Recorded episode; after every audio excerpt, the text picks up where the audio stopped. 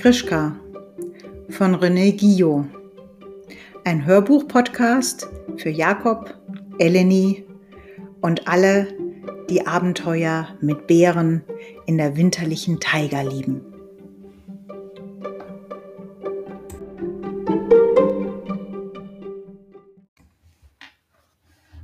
Kapitel 12 Orsok Eine Woche verging.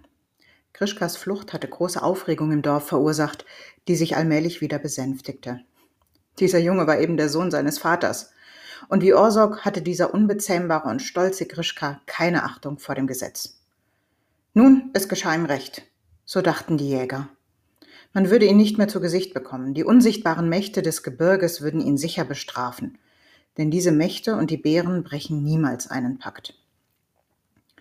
Jaku aber musste sich verstecken, wenn sie weinte. Sie durfte niemand zeigen, dass sie traurig war. Manchmal ging sie den Fluss entlang bis zu dem Waldrand, wo Krischka sich von seiner Heimat getrennt hatte, wo er ihr zum letzten Mal gewinkt hatte.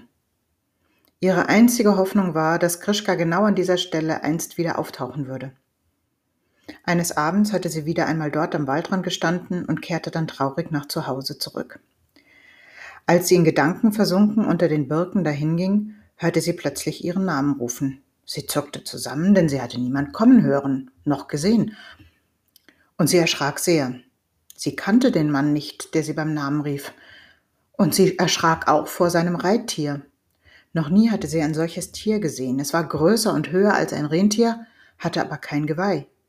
Außerdem hat es vom Kopf herab, den Hals entlang, schwarze Haare und einen seidenweichen schwarzen Schweif. Das Merkwürdigste war, dass dieses Tier einen ledernen Riemen im Maul hatte, den der Mann mit den Händen hielt. Wie groß du geworden bist, Jaku, sagte der Mann. Du musst Jaku sein. Ich täusche mich doch nicht. Ja, ich, ich bin Jaku, sagte sie zitternd.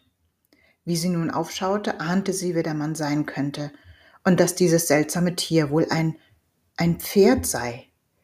Da sagte er auch schon seinen Namen. Ich bin Orsok, Du kennst mich wohl nicht mehr. Sie schämte sich etwas, weil sie den Vater ihres Freundes nicht sogleich erkannt hatte, doch bevor sie noch antworten konnte, sagte er Komm mal her, Kleine. Er beugte sich vom Pferd herab, packte sie mit kräftigem Griff um den Leib und hob sie zu sich herauf. Mit einem Schwung setzte er sie hinter sich auf die Kruppe seines Gauls und sprengte im Galopp aufs Dorf zu.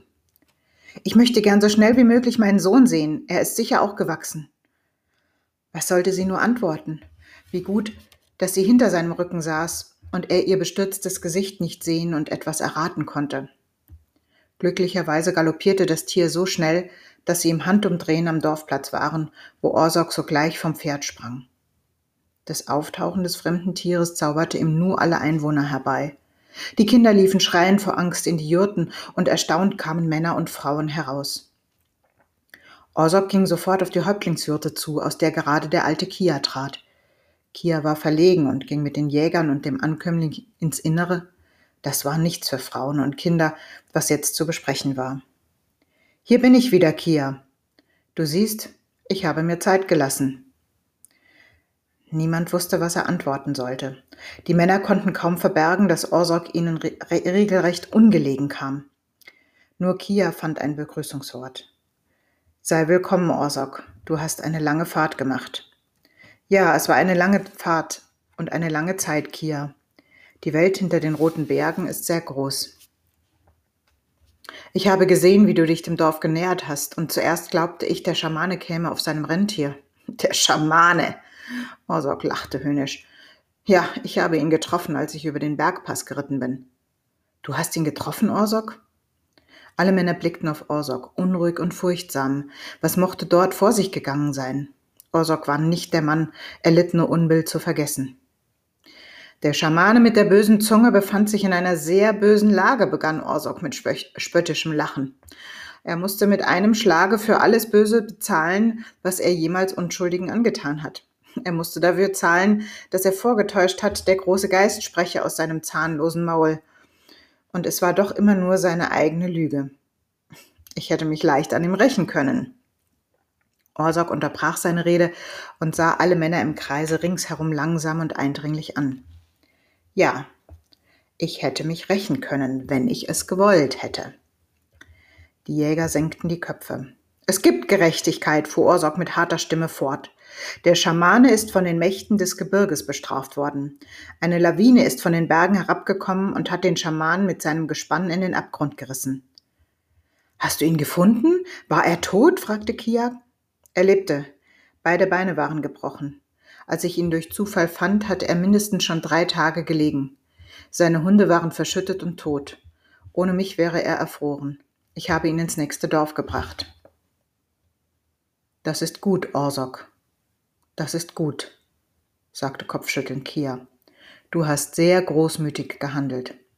Ja, man erlebt seltsame Begegnungen auf einer langen Fahrt. Du musst uns einmal von deinen Erlebnissen erzählen, Orsok. Langes Schweigen. Und hier in Murkwo ist nun Friede und Ordnung im Dorf? Die Jäger sahen sich schweigend und verlegen an. Was sollten sie antworten?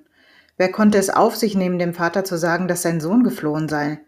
und dass er einen jungen Bären mitgenommen hatte, den das Dorf ein Jahr lang genährt und als Unterpfand des Bärenstamms in Obhut gehalten hatte.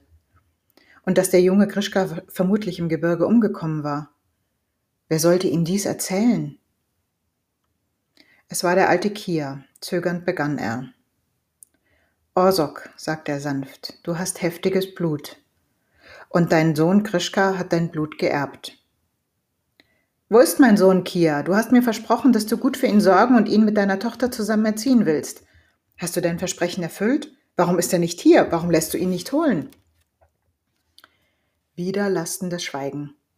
Schon sprang Orsok auf und rief: Ist etwa ein Unglück geschehen? Nun endlich fand Kia den Mut zu erzählen, was sich ereignet hatte. Genau schilderte er, was mit Grischka und dem von ihm aufgefundenen Bärenkind geschehen war. Orsak hörte sehr aufmerksam zu, aber er schien nicht verzweifelt, sondern nur nachdenklich. Jetzt wird mir manches klar. Dann war er es. Es war mein Sohn. Es kann gar nicht anders sein. Was meinst du, Orsok? Erkläre deine Worte, sagte Kia. Krischka lebt noch. Er lebt in den Bergen. Ich glaube es ganz sicher.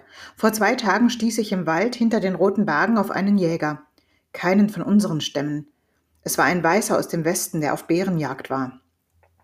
Ein fremder Jäger? Er wagt es in unseren Wäldern zu jagen, rief Kia empört. Er war verwundet. Durch Bären? Nein, sagte Orsok. Ich habe ihn auf mein Pferd genommen und zu seinem Rentiergespann gebracht, das am Waldrand mit einem Treiber auf ihn wartete. Ich habe ihn verbunden, denn er hatte eine Kugel ins Bein bekommen. Danach ist er mit seinem Gespann fortgefahren. Eine Kugel ins Bein? Ja, er ist angeschossen worden und er hat mir eine unglaubliche Geschichte erzählt. Ich dachte, er fieberte und hörte nicht auf das wirre Zeug. Was hat er denn gesagt? Er sagte, er sei sehr Bärenspuren gefolgt und auf eine Bärenfamilie gestoßen. Ein ganz besonders großer Bär hätte eine Kette um den Hals gehabt, an der etwas hin und her gependelt sei. Er habe die Bären angeschlichen und gewartet, bis er sie ins Schussfeld bekäme. Sie seien näher gezogen, und da habe er mitten unter ihnen einen kleinen Mann gesehen. Ein ganz kleiner Mann sei es gewesen, wie er mir immer wieder versicherte. Er wollte sich nun noch näher heranschleichen, aber die Bären hätten sich immer ganz eng um den kleinen Mann gedrängt, und der hätte ihnen in einer fremden Sprache, die er nicht verstand, Befehle gegeben. Das war Grischka, ganz bestimmt, sagte Kia. Der fremde Jäger meinte, es müsse ein Mann oder ein Junge sein, der mit den Bären zusammen in ihrem Stamm lebte. Aber ich bin ganz sicher, dass es nur mein Grischka gewesen sein kann. Und du glaubst, dass Krischka geschossen hat? Er hat dem Jäger zugerufen, sich zu entfernen und nicht zu schießen. Doch als der Fremde nicht darauf hörte und sich immer weiter näherte, hat er abgedrückt. Nur eine Kugel ins Bein, um ihn am Weitergehen zu hindern und sich und seine Bären zu retten. Ja, das ist wohl möglich. Das ist sehr wahrscheinlich. Krischka wollte seine Bären verteidigen, sagte Kia. Daran erkenne ich meinen Sohn, rief Orsok stolz. Ich habe ihm gesagt, dass wir mit den Bären gut Freund sind. Er weiß, was Freundschaft heißt. Und Treue. Was willst du nun tun, Orzok? Ihr könnt noch fragen. Ich gehe zu ihm. Ich will ihn suchen. Er darf nicht im Gebirge bleiben, wenn jetzt der große Winter kommt. Ich gehe. Wer begleitet mich? Alle unsere Jäger sollen mit dir gehen, Orsok. Das Kind muss gerettet werden. Danke, Kia, aber gewähre mir eine Bitte. Worum bittest du? Ich will die Jäger anführen und für diesen Gang müssen Sie mir gehorchen. Du sollst den Befehl über alle Jäger haben, Orsok. Und damit folgt bald das nächste und letzte Kapitel Nummer 13 in Freiheit.